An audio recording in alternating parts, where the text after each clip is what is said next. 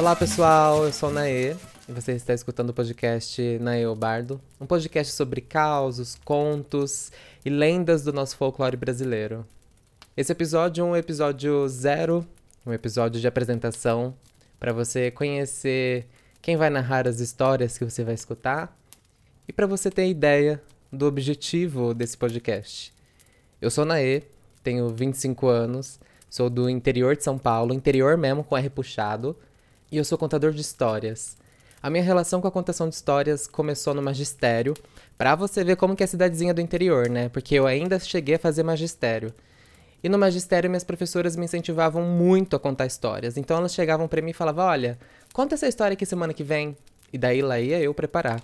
E eu fui extremamente incentivado por elas. Toda semana eu tava ali contando história pro pessoal e a minha relação com as histórias começou a ficar um caso amoroso. Eu comecei a gostar muito de fazer aquilo. No magistério eu também tive contato com teatro. Eu fiz parte de um grupo de teatro que uma atriz foi lá dar aula pra gente tudo mais. E esse grupo fez várias apresentações, rodou as cidades vizinhas para apresentar algumas peças e foi muito, muito, muito legal. E saindo do magistério eu pensei, não, é realmente isso daqui que eu quero para minha vida. Eu quero falar de teatro, quero contar história. Saindo do magistério, eu fui fazer um curso de teatro, um curso técnico de teatro, na Teatro Escola Macunaíma de Campinas.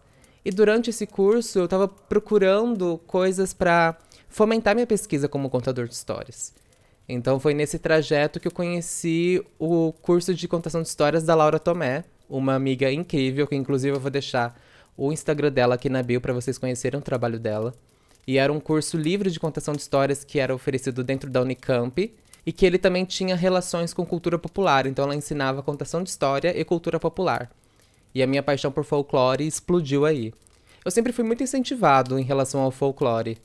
Eu sou neto de um caminhoneiro, então meu avô ele vive contando história para mim. Ele chega da viagem, conta história e conta causo e conta lenda. Meu pai é um ótimo contador de causo Inclusive, essa primeira temporada vai ter muito caos dele, porque ele vivenciou muita coisa e eu cresci ouvindo essas histórias. E na minha escola, no meu ensino fundamental, eu tive a sorte de estudar em uma escola pública que tinha uma biblioteca infantil incrível. E quem cuidava dela era uma contadora de histórias. Então eu cresci ouvindo folclore, eu cresci ouvindo histórias, eu cresci ouvindo lendas e causos. Eu acredito muito no poder do folclore, eu acredito muito no poder das lendas. E eu falo isso porque eu cheguei a dar aula de teatro para crianças de risco social que vivem em vulnerabilidade social. E eu lembro que era muito difícil ter atenção delas na aula. Mas teve um dia em específico que me chamou muita atenção. Porque eu falei, gente, hoje eu não vou dar aula. Hoje a gente vai fazer uma roda e eu vou contar história. Ah, professor, mas que história você vai contar? Eu vou contar lenda. Acreditem, gente, eram quase 30 crianças em puro silêncio, escutando sobre lobisomem, sobre saci, sobre curupira, sobre mula sem cabeça, e eles também compartilhando as histórias deles, inventando história para conseguir contar alguma coisa. A partir daquele dia eu falei, não, realmente o folclore ele, ele é poderoso, ele prende, ele é as nossas raízes. E esse é um pouco do objetivo desse podcast, é celebrar as raízes. Uma contadora de história que eu conheço uma vez falou que Hoje a gente vive num mundo cheio de conhecimento, mas de pouca sabedoria. E é extremamente importante a gente contar as histórias dos nossos antepassados, seja causo, seja um conto de tradição oral, seja uma, alguma lenda que foi transmitida, porque essa é a sabedoria. Essa é a sabedoria que se perde. O que, que a gente faz com muito conhecimento e pouca sabedoria? Eu, sinceramente, não sei.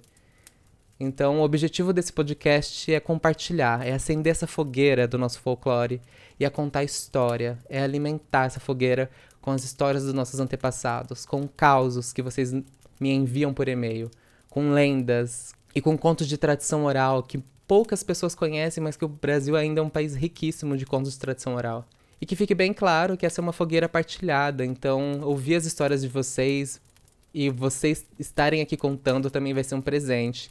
Quero chamar pessoas para contar história. Você pode me enviar áudios contando história que eu coloco aqui em algum episódio e coisas assim. Eu quero que essa fogueira seja alimentada frequentemente. Então, se você tem causos e lendas e, e contos para compartilhar, você pode me mandar por e-mail na edalaparma gmail.com, o dela com dois L's, tá tudo aí na descrição.